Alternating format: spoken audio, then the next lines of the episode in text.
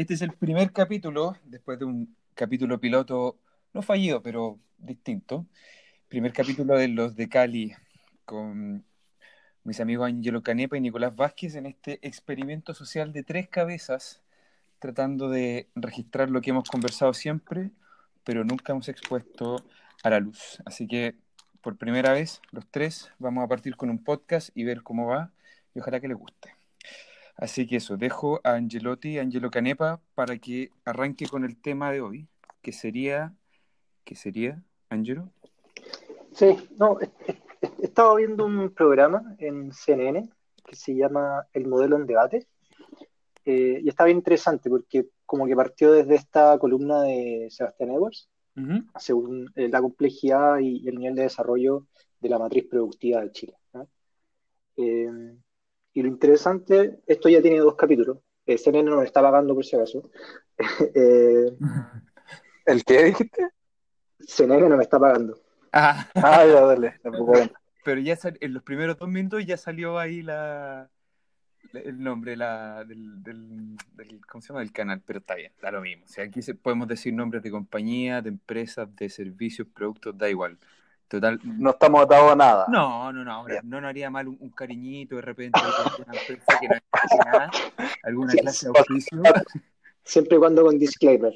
Claro, alguna membresía ahí al Financial Times, alguna cosita de esas que salen cara. Un, una estación de Bloomberg, ¿por qué no? Claro, que, da poquito vamos. Que caiga algo. Bueno, y el tema es que en el segundo capítulo se habla un poco de esto de cómo, cómo nos desarrollamos. Y, cómo nos mm. desarrollamos desde una perspectiva de como cuál es el gran impulsor de este desarrollo, el mercado o el Estado.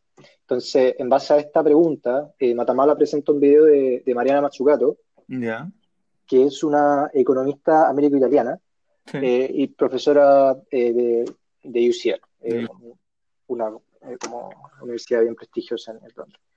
Y, lo, lo, hace a, a portas o a, porque ella, eh, digamos, publicó un libro eh, hace un par de años atrás que se llama El Estado Emprendedor, donde básicamente, eh, digamos, presenta la idea de que tenemos la, como la mala concepción de que las grandes ideas vienen del mercado y en verdad todas estas grandes ideas provienen de alguna forma u otra del Estado, en, en su manera como inicial, como en el proceso como semilla, si le queremos poner un nombre no anglosajón y va desarrollando este, este argumento, ¿no? ¿Qué, qué pensáis tú de eso? ¿Qué pensáis tú de, ese, de, esa, de esa prima de la, de la profesora Mazzucato? ¿Crees que están así? ¿Crees que el Estado, que la, la, innovación o, o lo, estos atribuciones que se le está dando al Estado efectivamente provienen de ella? O sea, perdón, provienen del, provienen del Estado y no del mercado. Y si es así, ¿por qué es bueno? ¿Por qué es malo? ¿Qué, ¿Cómo lo ves? Bueno, yo como lo veo es que eh, es un problema eh, complejo eh, y no existen atribuciones absolutas. En el mm. sentido de que no existe un solo jugador, digamos, en este juego mm. y por lo tanto todos los jugadores son importantes. Yo creo que estaría en desacuerdo con, con mm. es que le atribuye, siento, un, un, papel muy fundamental al Estado, atribuyendo casos de éxito, pero no tomando los, los casos fallidos. Eh, y esto hace que, uno pensara que, que, atribuirle más dinero al Estado y más poder mm. va, nos va a resolver estos problemas de, digamos, de, baja productividad y que, bueno, en todos los países desarrollados como no desarrollados es un gran problema.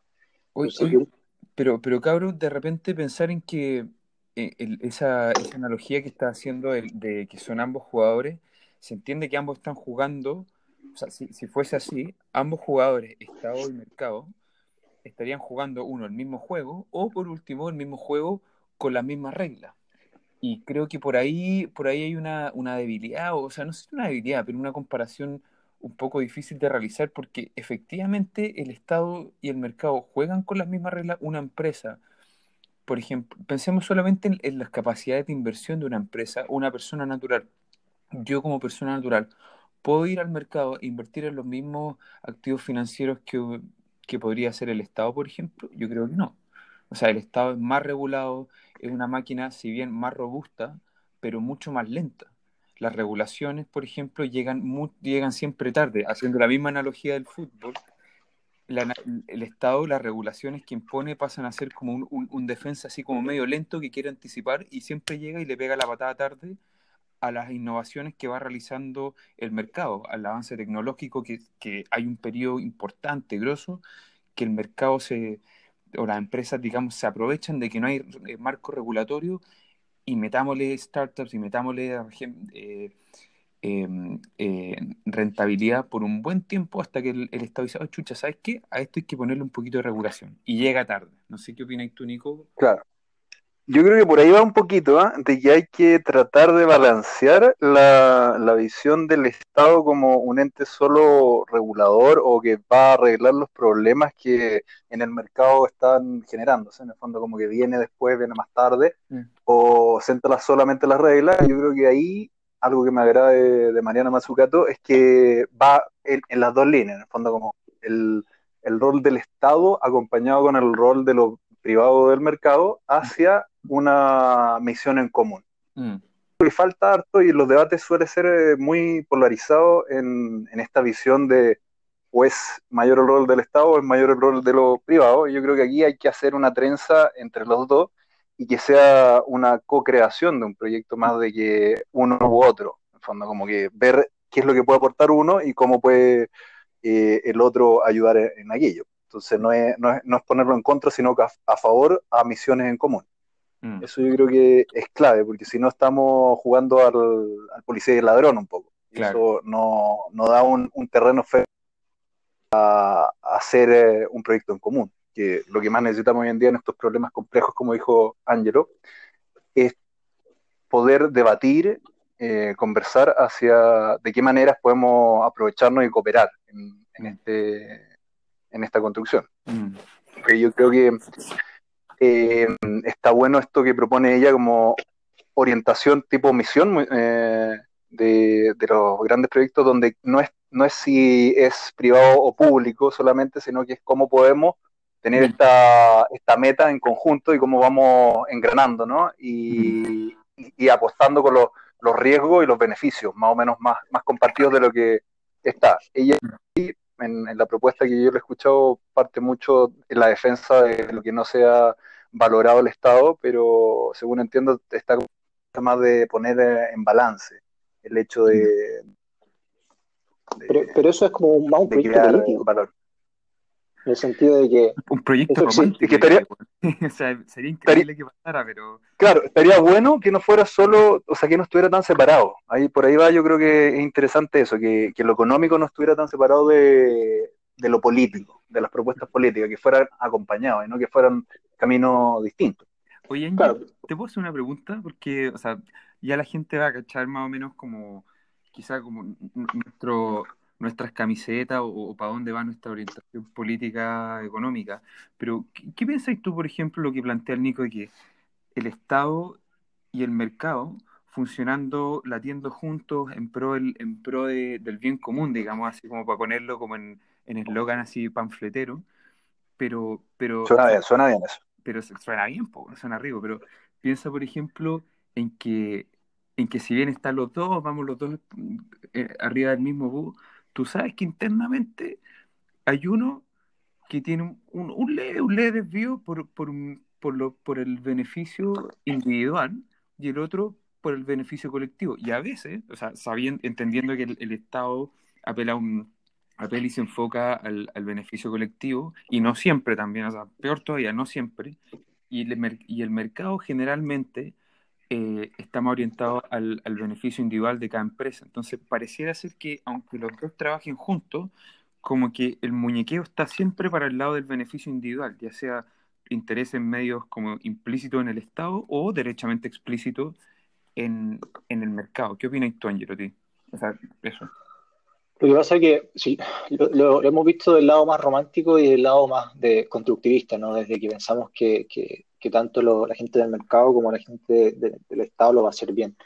Pero si lo miramos desde de la parte de que ambos lo van a hacer mal, eh, hay, hay que, hay que evaluar. No, hay que, Partiendo de esa, esa es la base, esa ha sido la tradición, el gobierno y el comercio. no, pero como pensando en capturas, Terrible. pensa- pensando en capturas por ambos lados, eh, cómo balanceamos el poder para que ambas cosas funcionen, ¿cierto? Entonces, ahí hay mi preocupación, porque podemos ser una gran, digamos, eh, como propuesta política en donde, no sé, vamos a ampliar la, capacidad de producción del cobre, pero después si miramos con una lupa todos los contratos que se generaron en el mundo público-privado, son puras capturas. O, ¿Son, puras qué? ¿Son puras qué? Capturas económicas, digamos, o, de poder de partidos, etcétera, etcétera. Ah, perfecto. Entonces, es ahí el problema, y sobre todo, bueno, sobre todo si hablamos de Chile, eh, donde los escándalos políticos han sido de capturas políticas con Odebrecht, etcétera, etcétera. Mm. Entonces, por eso es tan complejo el, cómo se, se, cuadra, digamos, eh, esta, esta visión mercado, mercado-estado. Y además que tú dijiste, eh, existen dos visiones, ¿no? El gobierno o el Estado eh, como que va a querer, digamos, el bien común y la, la empresa va a querer eh, el beneficio individual, el beneficio de sus accionistas, ¿no? Que no tiene nada malo, pero los shareholders son distintos nomás. Sí, sí, pero y acá viene la, como la, la bajada de eso, ¿no? Que, que, al final del día también el Estado no tiene tantos incentivos para mejorar. El Estado no va a quebrar si mm. lo hace mal, las empresas sí. Entonces eso también es muy fuerte para la sustentabilidad de esos proyectos. Eh, Oye, bueno, y sorry, solo un paréntesis pequeño antes que desarrolle este argumento. Bajo ese supuesto que los estados saben que no van a cobrar, ¿cachaste que. Quebrar. O sea, claro, que, perdón, que no iban a quebrar.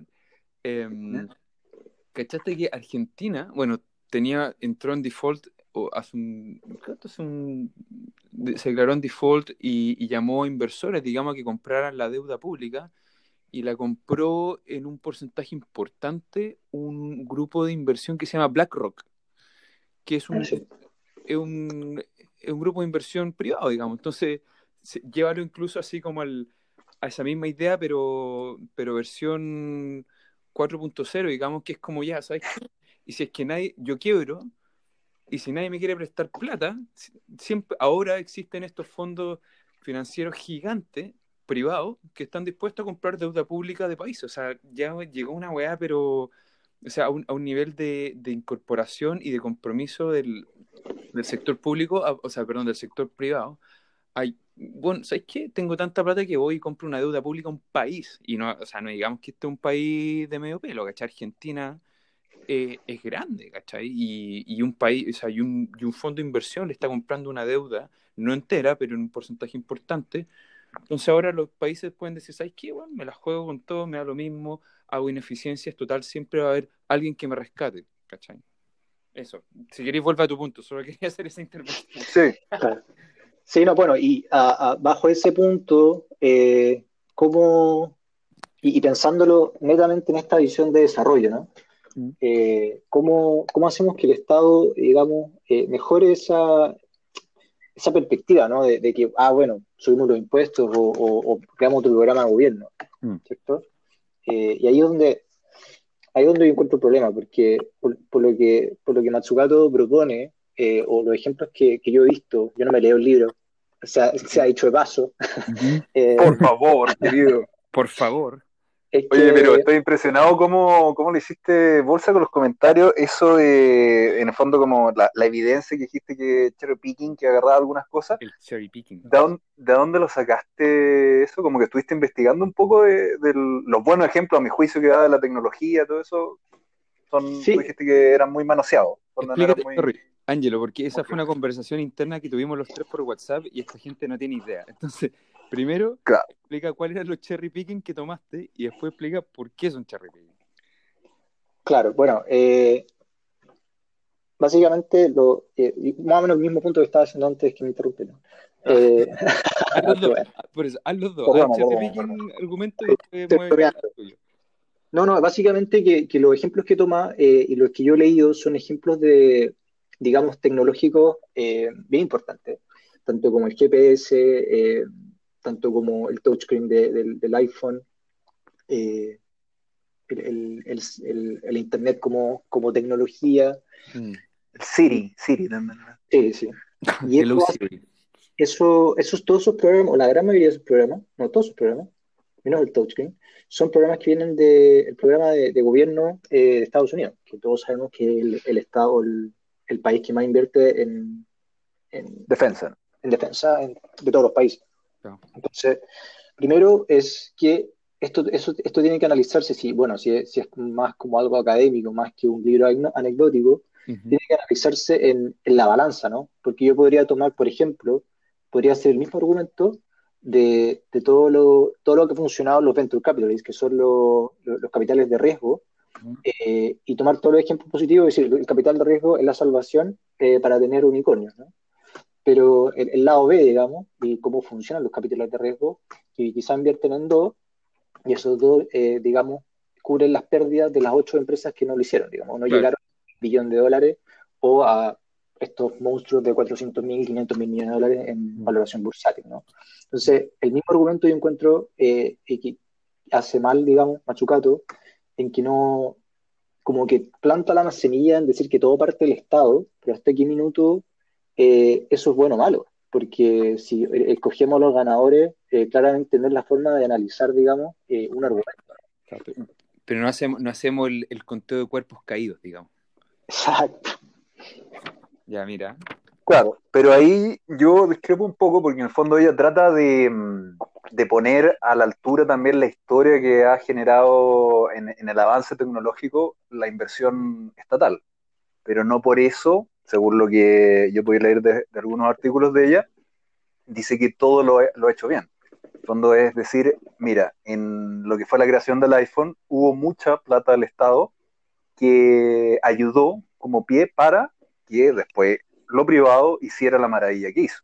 En el mm. fondo no es, no es negar la maravilla de lo privado, pero eh, valorar o resignificar un poco la labor que hizo en la investigación y la inversión mm. el Estado. Y ahí yo creo que está lo bueno de no ponerlo en contra, sino que sumarlo.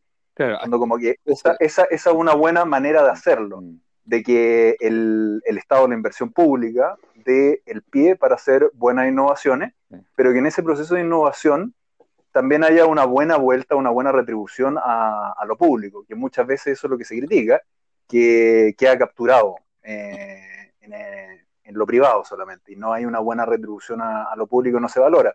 Por el lado tecnológico es un punto donde tú debatiste los hitos que esta autora comenta, que no son tan claros, pero por la parte farmacéutica yo creo que tiene mucha razón, por lo menos lo que yo he visto y lo que sé en esa área, hay mucha inversión en, salud y en ciencia eh, para ayudar a los problemas ¿cierto? de salud pública, de investigación, etcétera, y después las farmacéuticas se cuelgan un poco de esto y lo avanzan sin duda y lo llevan a estudios clínicos y como debe ser a, lo último, y después tienen una patente de 15, 20 años con todos los atributos y lo más paradójico, que aparte de tener este pseudo monopolio, no sé si, se le puede llamar así, por 15, 20 años, claro, pero tienen esta patente que es de ellos, eh, después lo público tiene que comprarle. ¿cierto? Esta solución a ellos por eso, esa cantidad de años. Mm. Entonces, en fondo, como que hace una primera inversión en el proceso mismo de el, desarrollo de la droga, de una droga nueva y necesaria, mm. para un problema de salud público, y después más encima tiene que eh, comprársela a ellos por, no sé, 15, 20 años, al precio que entiendo más o menos ellos fijan. No, no sé cuánto, eso dependerá de cada estado, cuánto se regula, cuánto no se regula eh, el precio de una nueva droga, pero suele ser alto. Entonces ahí yo creo que debería incluirse más eh, esa trenza que te digo, inversión pública con inversión privada, mm. y que no fuera tan secuestrado por lo privado, porque ahí afecta, como habíamos dicho en algún momento se tocó esto del bien común o, eh, público. Mm. Yo creo, apoyándome un poco en lo que dice Nico y en contra del Ángelo, una vez más en la vida, no, eh, Por favor. no, no, no. Que me gustó mucho el argumento de Nico respecto a decir, mira, no es que, no es que la, innovación venga del Estado, sino que, a ver, para, hacerla, para que la empresa privada haga las innovaciones y los desarrollos tecnológicos, necesita, digamos, que el, que el suelo esté blandito, ¿sabes? Mm, que, se haya trabajado un poco ahí. Que haya pastito.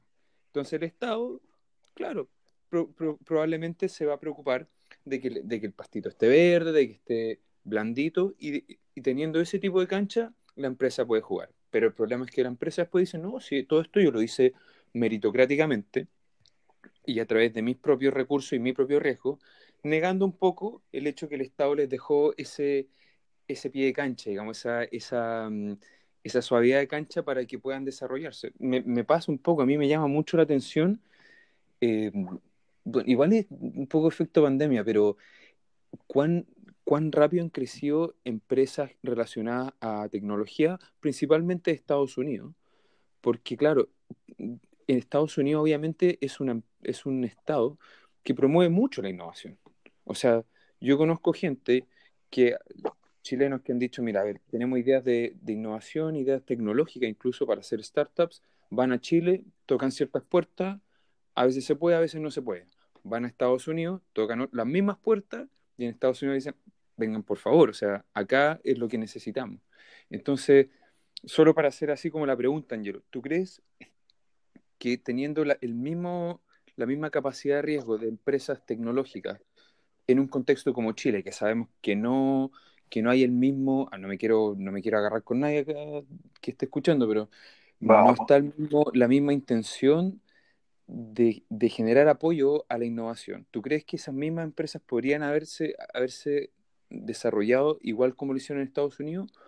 Ante, anteponiéndome a tu respuesta, yo creo que no. Yo creo que no. O sea, el Estado, si hay un Estado que apoya la tecnología y la innovación, va a estar más fácil.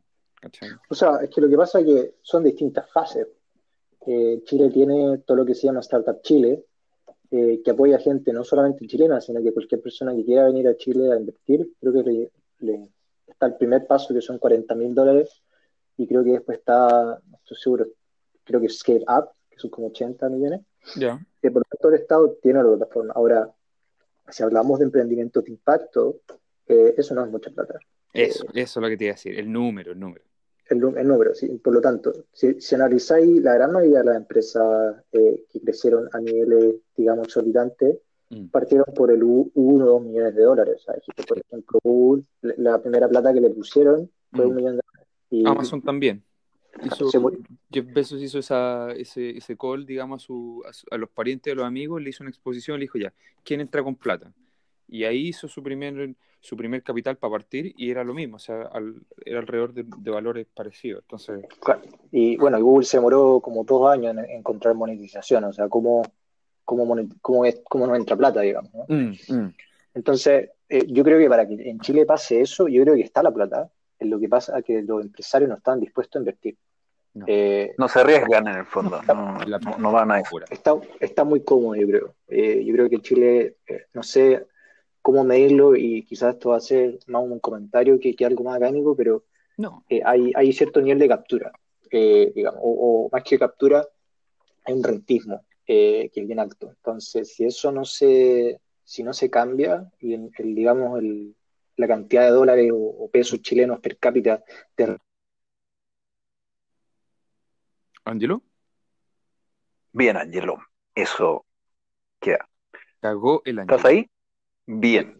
Nomenclatura anglosajona. Ángelo. Entonces. Te volviste, te, desapareciste por 10 segundos, así que recapitula desde que dijiste. desde, desde que Anglosajona, ¿no? Recapitula 10 segundos, Ángelo. No, básicamente que, que, si, no se, si no se genera un ambiente, un dinamismo en el cual no se invierta, los, empresarios no estén dispuestos a invertir, y, no y está, eh, hay una medida que es básica, que es la cantidad de dólares per cápita de, riesgo que existe en el, mercado, e, es, muy difícil que, que esos emprendedores se queden en Chile y no se vayan a México mm. o Estados Unidos. Oye, Angelo, o Inigo también, de, eso, de lo que estuvimos conversando en la semana y de lo que estuvieron mandando también, me gustó un concepto que, que, vi por ahí que se llama el capitalismo jerárquico. Me encantó porque decía que en el fondo, y creo que aplica a Chile y responde un poco el, el tema que dice Angelo, es que el capitalismo jerárquico está basado en conglomerados familiares, que me suena mm. muy, muy eh, atingente a Chile. Y creo que el hecho de que sea, y eso es innegable, el hecho de que esté construido a través de conglomerados familiares implica que hay gente, grupos familiares, que no quieren perder ese poder, que no quieren perder esa participación de mercado. Y yo creo que agregarle riesgo, asociado obviamente a desarrollo tecnológico, innovación, que es natural, que, que se quiera hacer, pero si ellos dicen, mira, ¿sabes qué? no le puedo meter tanto a eso, porque si me sale mal, una vez, me sale mal cinco veces, empiezo a perder. Y empiezo a perder algo que ha sido construido por generaciones de personas que tienen mi mismo apellido o que somos o amiguismo o lo mismo, digamos, bien estructurado. Entonces, como que en el fondo no quieren soltarlo.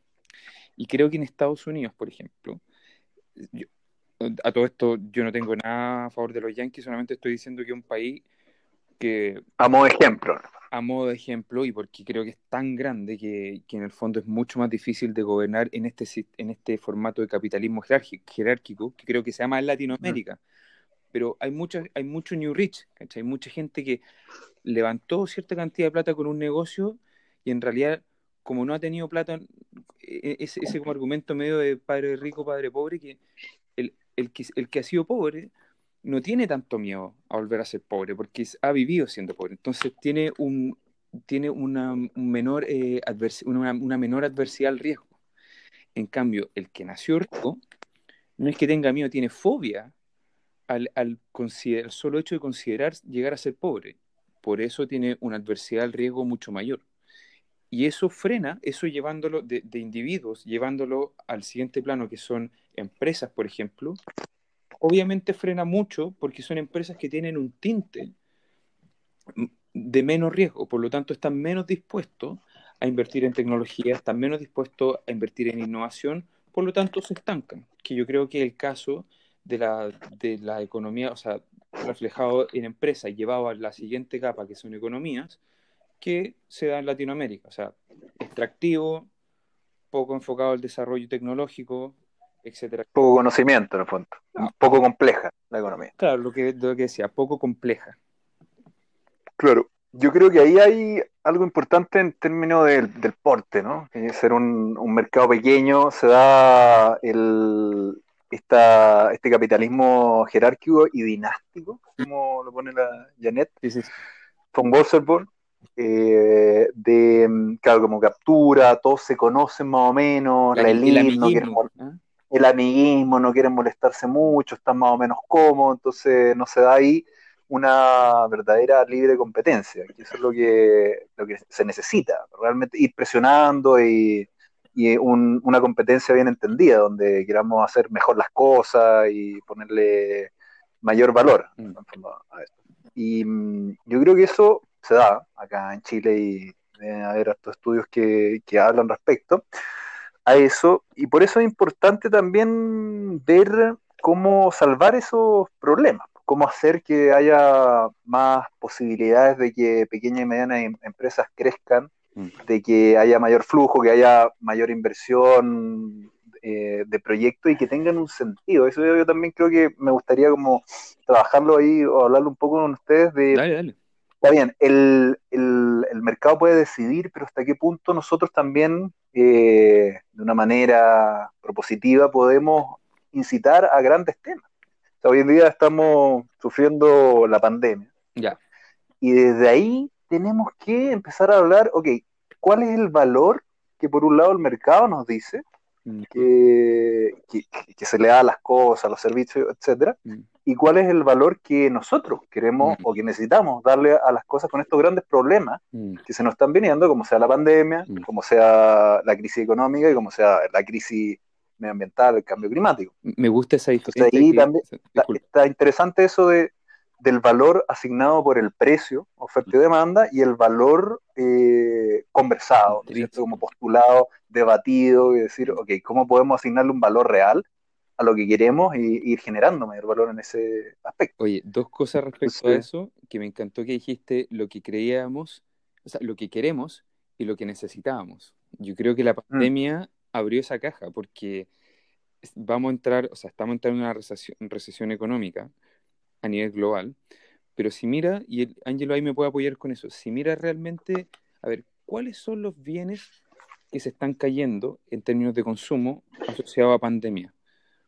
Son bienes que en, situación normal, digamos, eh, lo hubieses comprado, pero en situación de pandemia no.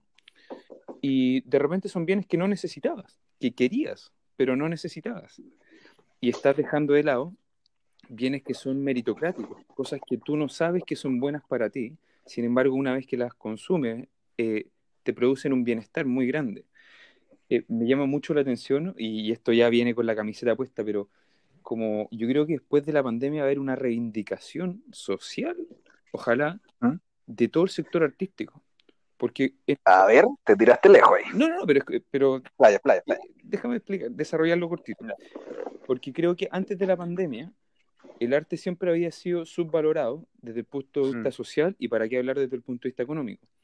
Pero en pandemia quedó reflejado real, quedó expuesto realmente el verdadero valor de las expresiones artísticas, porque yo creo que nadie hubiese sobrevivido a una pandemia sin Spotify, sin un libro, sin los webinars, sin nada que estuviese asociado a manifestación artística. Entonces ahora es como, y lo mismo con, lo, con la academia, como, oh, chucha, ¿sabes que ahora en realidad estas cosas son importantes y, no, y nos sirven para, para nuestro diario vivir? Son cosas que mm. necesitamos consumir, pero no sabíamos.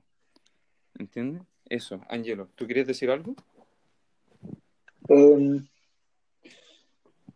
sí, yo creo que lo, del propósito es interesante, pero básicamente, de nuevo, yo creo que es muy constructivista y todo lo que es constructivista eh, carece de qué es lo que está pasando en el mismo mercado y cómo, cómo introducimos eso de una forma orgánica, ¿no? Em, eh, para, ponerlo para ponerlo de otra forma, eh, hasta qué punto eh, algo, algo con esa visión eh, va a preponderar, dado que puede ser más caro. Pues, el, ejemplo que siempre pongo de, bueno, somos todos Patagonia, ¿no? Pero claramente no todos podemos cobrar 500 o 600 dólares por un saco o por una chaqueta, ¿no? Entonces, ¿hasta qué punto todos estos puntos en el día de hoy, digamos, quizás de acá 10, 20, 30 años va a ser más posible, mm.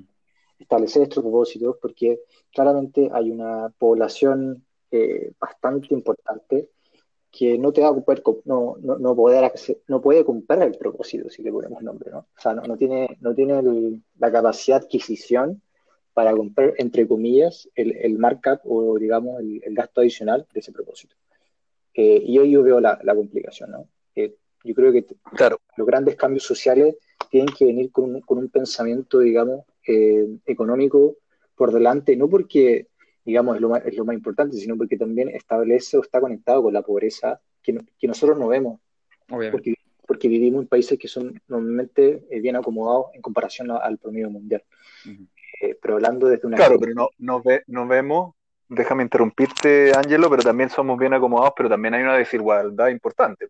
Parte también de esta replicación de, lo pone muy bien en, en la charla de, del Congreso Futuro, la Janet, eh, de que es mucho, en el fondo que va aumentando poco el ingreso y la desigualdad por ingreso ha ido disminuyendo, pero la desigualdad por capital o por patrimonio ha ido aumentando y como mucho más sencillo eh, hacer eh, el capital va, se va autocreando, cuando uno se invierte en capital va a ser mucho más fácil generar riqueza que esperar a través de los ingresos generar, generar la, riqueza. A través del trabajo. A través del empleo, el trabajo, eso no va a ir aumentando. Entonces, esa diferencia hace que sea muy difícil eh, parar la desigualdad. Entonces, también, si es verdad, Chile está bien posicionado en Latinoamérica, es parte de, del OECD, eh, también hay algo que está ahí estructural y hay que plantearlo como tal, y, no dejarlo, obviamente, solamente al, mercado, sino que hay que tratarlo y,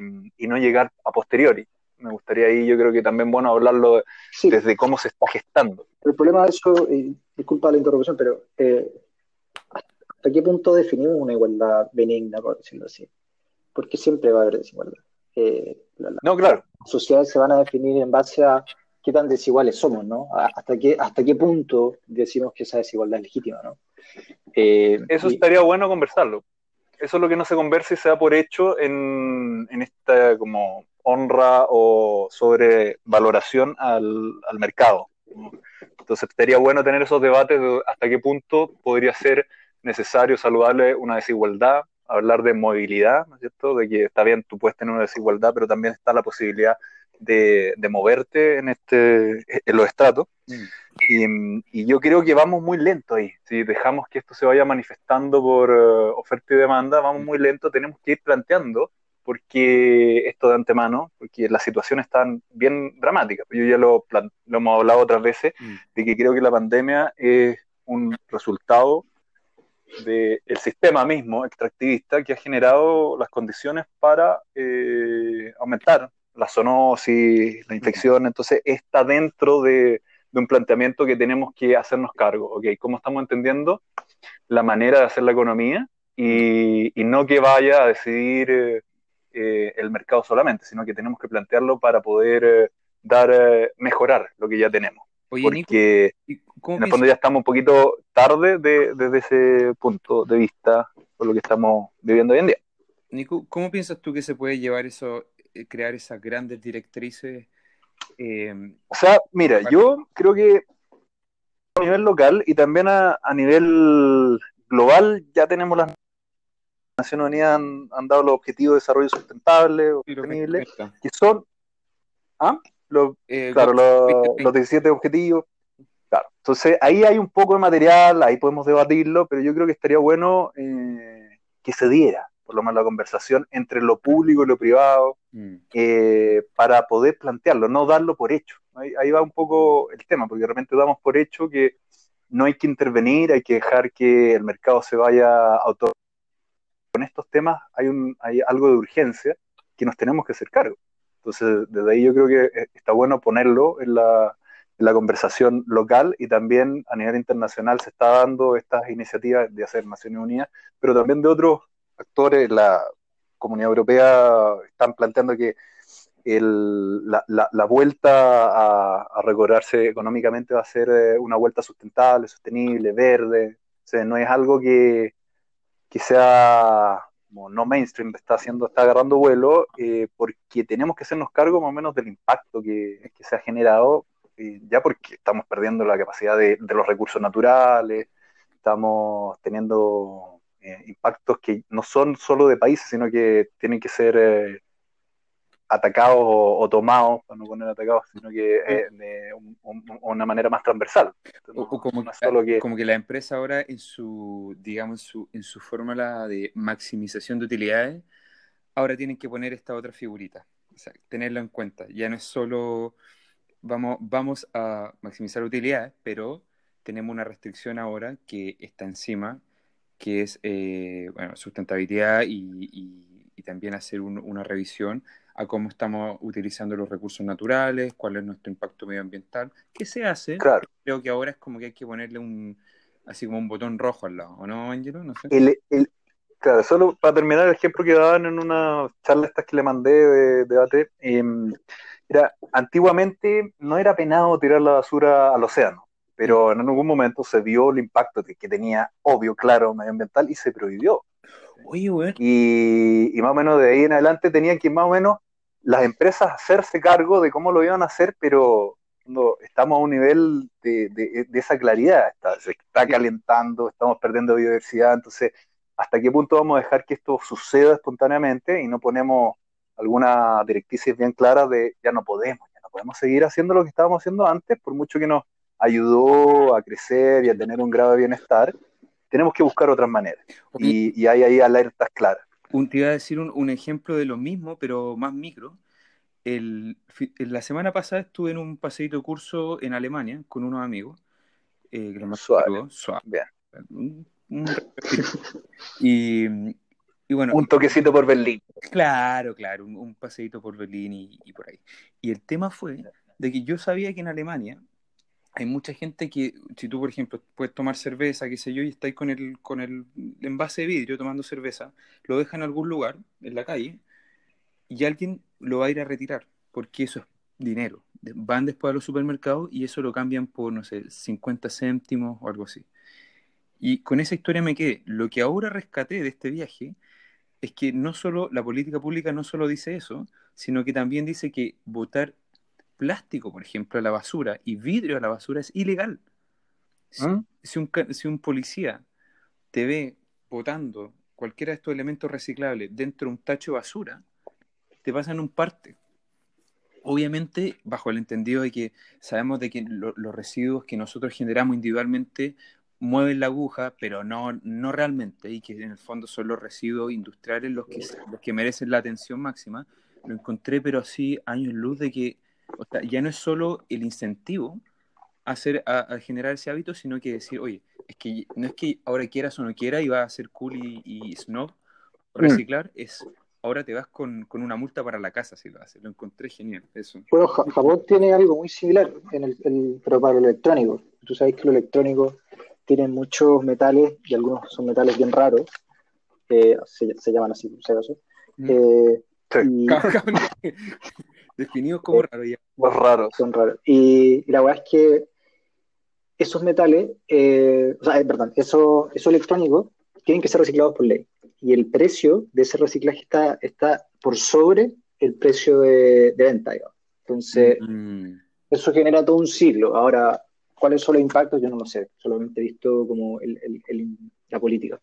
Mm. Ahora, por el tema de, de, lo que dice Nico y lo que dijiste tú un poco, eh, yo encuentro que igual las empresas pueden caer un poco en lo que se llama como el greenwashing, ¿no? Eh, y lo que está avanzando un poco, ¿no? Que yo encuentro que es como el gran error pensar que con energía eólica y, energía, digamos, solar vamos a resolver el problema y, está muy lejos de eso.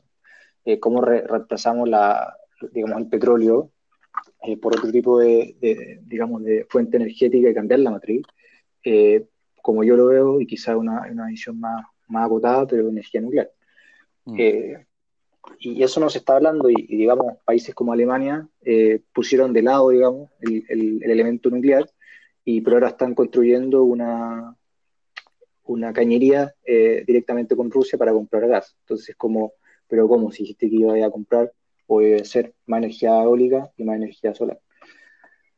Y respecto al ejemplo que pone Nico, encuentro que es bueno, pero eh, yo creo que lo que estamos hablando ahora es completamente distinto, porque lo, el petróleo o la energía fósil, digamos, eh, son el, digamos, el, componente más importante de la economía. Se venden entre 80 y 100 millones de barriles diarios. No será en pandemia, pero es un promedio global. Eh, por lo tanto, si, el día de mañana no hay petróleo, la economía colapsa y se quiebra. Pero convengamos también de que el precio del barril sistemáticamente ha bajado a lo largo de la historia, con un, con un decrecimiento importante en los últimos 10 años. Y eso también, y te, te, lo doy respuesta de mercado, pero también asumiendo que, que, sabemos que a pesar de que la necesitamos, como, como dice tu argumento, sabemos que, que se viene, es, es, como el abuelito que sí, o sea, todavía está, pero le, le, queda lo que le queda, ¿no? Sí, sí, o sea, la, Agencia Internacional de, de Energía, digamos, le, le, pone, no sé si un par de décadas más al pic de consumo de petróleo. Eso, eso se sabe, ¿no? Y la gente que trabaja en petróleo sabe eso. Sí. El, el, tema es cómo reemplazar. Y, y, y activamente también pero activamente ellos mismas, las mismas empresas están buscando. Es lo que yo he podido leer que BP, Shell están buscando, porque saben que esto va a suceder y que ya no va a ser eh, los consumidores, los inversores van a, van a ir hacia energías más sustentables, sí, renovables. Eso es correcto, hay, hay un cambio de, de, timón, por decirlo así, leve eh, de esta empresa. Ahora, ¿cómo hacemos porque también como dijiste tú, es urgente, ¿no? O sea, no, esto no, no tiene un plano de 50, 100 años, sino que, no sé, serán 20, 30 años. Cortito plazo. Eh, y el componente más importante, como yo lo veo, es China-India. China dijo que iba a, a, a decrecer su, su, su, consumo de petróleo al 2035 y iba a, a detener eh, cualquier emisión en 2060. Entonces el horizonte que nos está mm. dando China es muy largo. Eh, mm. Se entiende que están haciendo el esfuerzo y su nivel de desarrollo es distinto, por lo tanto es más como concebible en comparación a Estados Unidos o Europa, porque ya se desarrollaron. Entonces, por lo tanto, es un poco Barça, entre comillas, decir, oye, eh, no consuman CO2, eh, o sea, no emitan CO2 porque yo ya me desarrollé. Pero aún así, encuentro que no hay discusiones reales. Hay, hay mucho política, mm. pero no hay discusiones en ya, cómo lo vamos a hacer y qué energías vamos a, tomar, porque, de nuevo, eólica y solar, las baterías no están en la posición actual, no tienen la densidad, por decirlo así, lo más técnico, ah. eh, ¿Mm? para, poder, digamos, eh, darle energía a, los hogares y más importante a la industria. Pero yo creo que es como dice el Nico, si, si logra establecer esas directrices macro a nivel global, lo político pierde peso. Y, y es, como casi así como un plan quinquenal, ¿cachai? Como, como oye, esto o lo que China también lo hace. China revisa sus su políticas de Estado, no sé, cada cuánto, 50 años, algo así. Toma, y dice como, bueno, para allá vamos. Y da lo mismo el, politiquerío, para no integrarlo, pero pero la, cosa política, la cosa nuestra, por así decirlo, queda en segundo plano, porque sabemos que el objetivo es tal. Sí están los, los goals eh, 2030 de sustentabilidad, pero, pero a mí lo que me pasa un poco, porque Nico los nombró, pero de mi experiencia lo que me ha tocado estudiar eh, respecto a convenciones y, y, temas como de la, de las Naciones Unidas y todo esto, es que al final son cosas más discursivas quizás que, que pragmáticas y que efectivamente los, estadios, los estados eh, miembros adhieren a este, miembros, los estados miembros adhieren a este tipo de, de, de, perdón, de, de tratados pero como que si no lo respetas, como que tampoco pasa mucho. O sea, las multas a veces no están calibradas de la manera en que sean, eh, de que los estados eh, se abstengan de actuar. De repente dicen, bueno, ¿sabes qué? Pagamos la multa medioambiental y para adelante nomás. Entonces me falta esa como, como rigor quizá de decir, mira, esto, estos son, son los goals y quien esté fuera no solo se va a quedar fuera en el sentido de, que eh, no es cool porque no lo sigue los goals, sino que se va a quedar fuera económicamente. Bueno, o, dejamos de, transar contigo como país o alguna multa de ejemplificadores para que efectivamente los países digan, chucha, ¿sabes qué? En realidad la cosa va para allá y no queda otro camino. Yo creo que por ahí va, sí. Hay que, hay que plantearlo, hay que perfeccionarlo y es un tema difícil, complejo, que muchos no van a querer sumarse y entonces si no se suman, va, los que se suman quedan en desventaja, pero ya el hecho de tener en, vista de que no es la meta crecer por crecer, sino que tenemos que desarrollarnos, mm. tenemos que pensar en los vecinos, tenemos que pensar en el medio ambiente, no como el medio ambiente, y acá me pongo nuevamente más romántico, sino que todo el respeto que hay por los ecosistemas, que hay vida ahí, que somos vida, en el fondo, como ir discutiendo eso y traduciéndolo en medidas, eh, medidas más claras, objetivas, pero no tenerlo fuera. Esto es parte central, a mi juicio, de la discusión, donde, por ejemplo, este dato de, las, eh, de 100 empresas a nivel mundial que aportan o contribuyen al 71% de los gases invernaderos, eh, me parece horripilante en el fondo que solo 100 empresas, y dentro de esa la primera es la, es China, como, eh, ¿qué hacemos? ¿Cómo, ¿Cómo podemos tratarlo y no solo punitivamente? Es, ok, ya, hay que ir generando una transición hacia algo más verde. Por otro lado, con, para terminar esto de las farmacéuticas, tenemos, como tenemos el cambio climático, tenemos una crisis de resistencia antibiótica brutal. Mm. Entonces, ¿cómo podemos hacernos cargo desde la, o cómo se puede conversar este, el rol que tiene la industria farmacéutica para realmente generar ahí una innovación y apoyar a la salud pública y no solo invertir en lo que les va a dar rentabilidad a ellos. Mm. Ahí hay, hay, hay, conversaciones bien claras, pragmáticas, que tenemos que decir, ok, tenemos eh, un problema claro, ¿cómo podemos ir desarrollando la, solución y no que sea una visión más individualista, sino que sea más de, entre todos generándolo? Y es difícil, pero esta crisis yo creo que nos está dando la posibilidad de, tomar las riendas de esas conversaciones que antes sonaban muy, muy etéreas, pero ahora ir aterrizándolo y decir, ok, ¿cómo podemos em, plantearnos una economía que sea más saludable, mm. más justa eh, y que aporte realmente? Circular y, y todo lo que viene. Y desde ahí yo soy positivo que hay buenas iniciativas y que se están ligando y que están siendo parte cada vez más de, las discusiones y de las eh, maneras que están tomando los, gobiernos a nivel internacional. Mientras por otro lado tenemos cosas terribles como esta charla que mandaste de Angelo, de lo que me, gustó, esta del, gobierno abierto, gobierno abierto, ¿no? De, ¿Nico? Del, ¿Aló? Sí, Sí, sí, sí. No, este, esta propuesta de, gobierno abierto internacional sobre democracia y cómo evitar los regímenes totalitarios. ¿Ahí sí? ¿O estoy fuera? El Ángelo te está censurando. Ah, ¿me estáis bloqueando? Un bloqueo. yo, no llevo esto, así que el, el, censurador es otro. claro. Claro, pero ahí está también interesante mm, lo que hemos ganado, pero también lo que estamos perdiendo los últimos años en términos de democracia, que están saliendo regímenes más totalitario, hay más polarizaciones. Pero, eso, va de la, mano, o sea, yo creo que si hablamos de, digamos, cooperación global, pero no todos los estados son democracias liberales, eh, es como un juego perdido al final del día. Eh, en otras palabras, si China es un bloque eh, con Rusia, digamos, Corea del Norte, son casi puras pseudo o pseudo dictadura o dictadura seca. y que te vayan mm. a seguir va a depender de su capacidad de diplomacia, pero no tienen la misma respeto por los derechos humanos que los otros estados, ¿no? Mm. Y por sobre eso tienes la capa de populismo y, digamos, eh, esta capa de etnocéntrica, ¿no? De que los países miran hacia adentro. Eh, Hungría, mm. Holanda, eh, mm. Brasil, Estados Unidos, etcétera, etcétera. Eso va a crear una tendencia en la cual la cooperación global va a disminuir más que aumentar. Entonces, y, te puedo poner un ejemplo.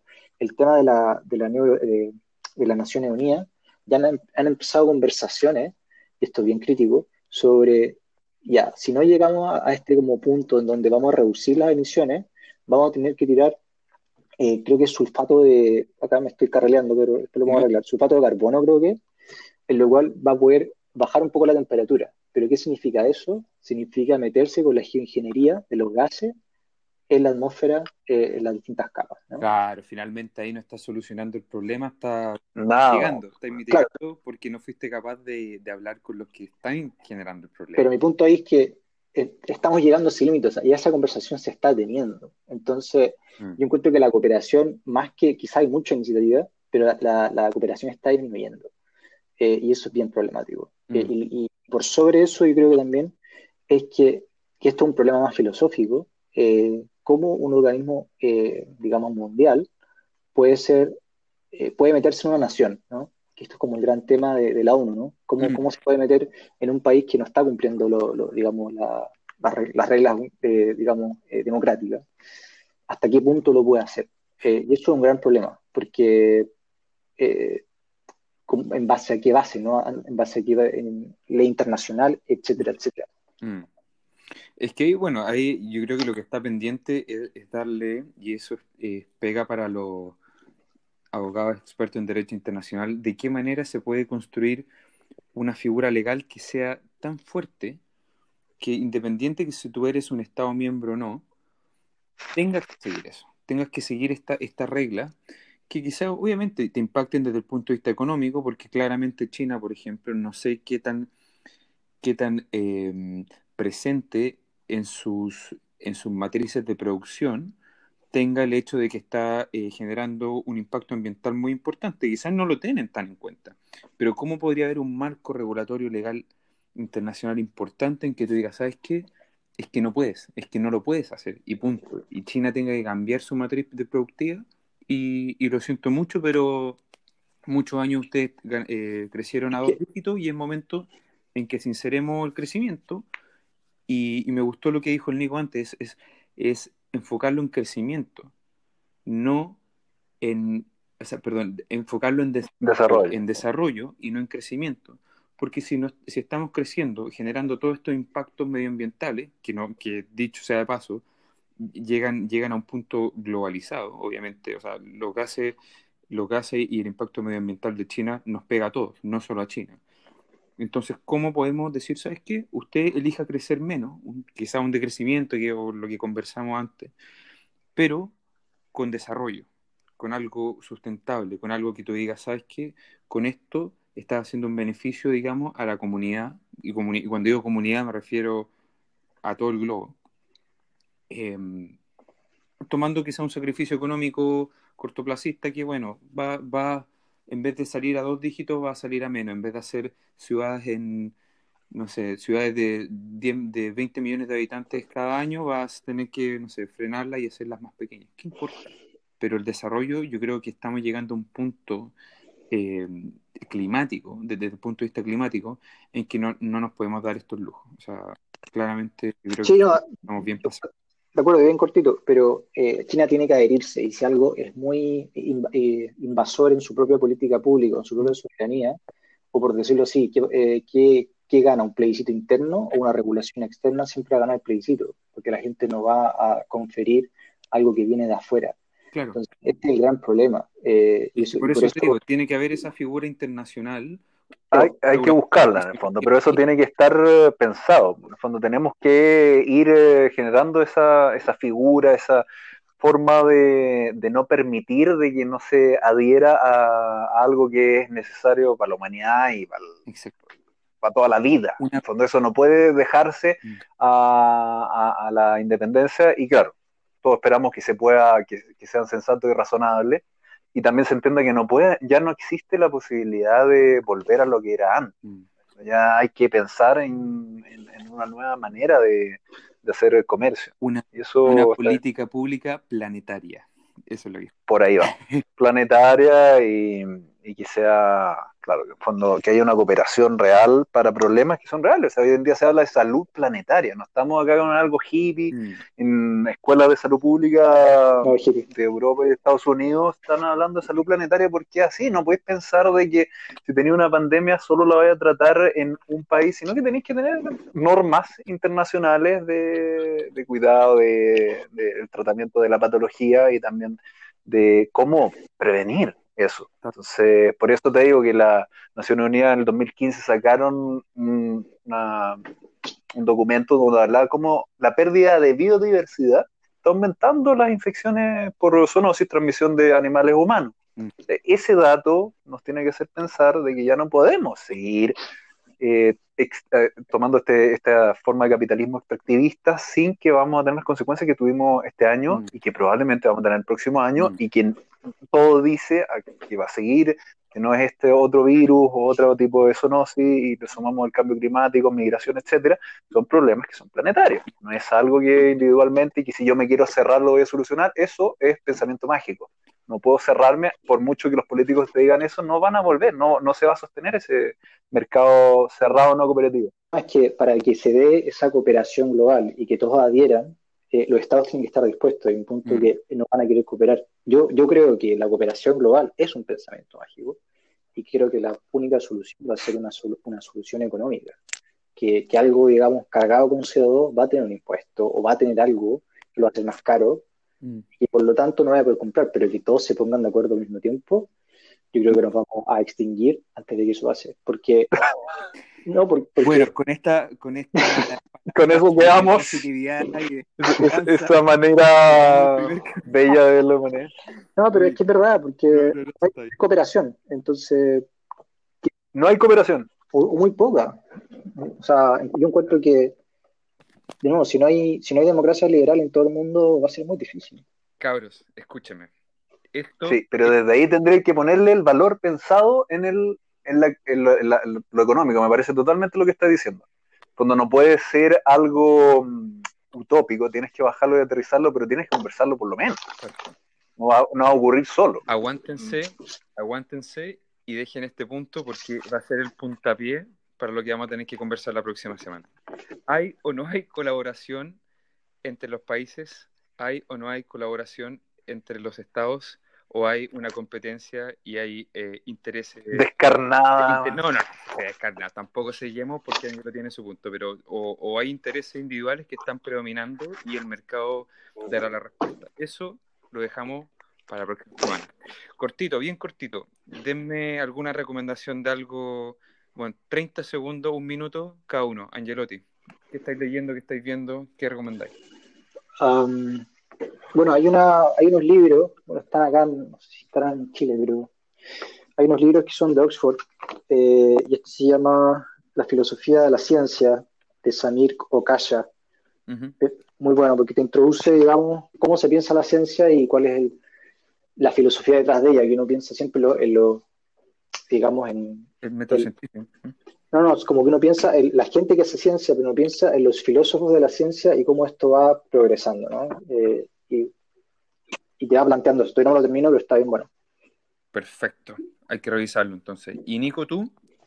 Bueno, a mí me llegó hoy El valor de las cosas de Mariana Matsukato y que me leí un par de artículos, entonces recomendaría ahí echarle una mirada. Yo, mientras vaya leyéndolo, también poder comentar. Sato, este, replantear eh, lo que entendemos por valor. Mira, valor yo, de las cosas. Y, de hecho, y para complementar al Nico, hay un, Yo a Mariana Mazzucato la vi en un festival, de hecho, hay un festival que se hace en Londres que es de filosofía, sociología, qué sé yo, que se llama How the Lights Gets In. Así como cómo la luz entra o cómo las ideas entran. How the Lights Gets In. Y ahora, bueno, y Mariana en, ese momento eh, el, festival era, era en un parque, qué sé yo, dos días, y yo la vi a ella. Eh, vi su charla y me pareció, a mí me gustó mucho. Aparte, otra cosa es ver, es exponer esta idea, o sea, ver cómo alguien expone esta idea in situ que cuando uno las lee. Así que mi recomendación va a la tuya, Nico. Revisen ese festival porque ahora lo eh, cambió a modalidad online y lo están haciendo dos veces al año. Y tiene unas joyitas de, de speakers. Así que se llama How the Lights Gets In. Es pagado, pero vale la pena. Así que eso. Oigan, chiquillos, salió harto bueno. Así que, nada, pues, repitamos la próxima semana. Eh, eso, ojalá que les guste, ojalá que les haya gustado a ustedes dos también. Y nada, pues, Excelente. excelente. Ya, pues, queridos, Ya, pues, un ahí nos abrazo. estamos viendo. Eso. Un abrazo grande. Nos vemos la próxima bien. semana. Adiós. Adiós. Chao, chao. Voten, voten. Chao.